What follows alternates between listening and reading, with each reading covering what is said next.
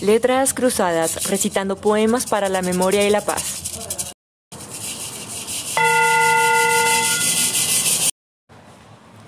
En este capítulo recitaremos el poema Para que seas tú, de María Elena Céspedes Ciabato, del Centro de Promoción y Cultura.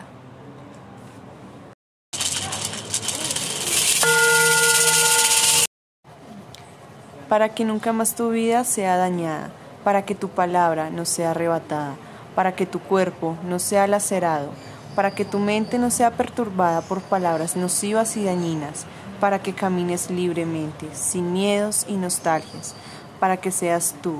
quien decide tu vida y vive tus días.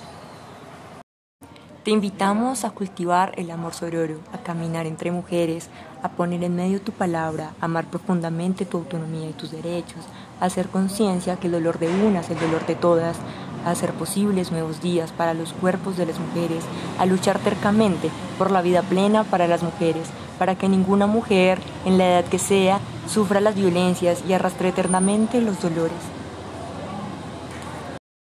Te invitamos a cultivar el amor sororo, a romper el ciclo de las violencias y los golpes, para que seas tú, con tu cuerpo, tu ser y tu palabra, para que seas tú y solamente tú, dueña de ti misma. Este capítulo fue relatado por la Corporación Jurídica Gira Castro, la Mesa por la Vida y el Centro de Promoción y Cultura.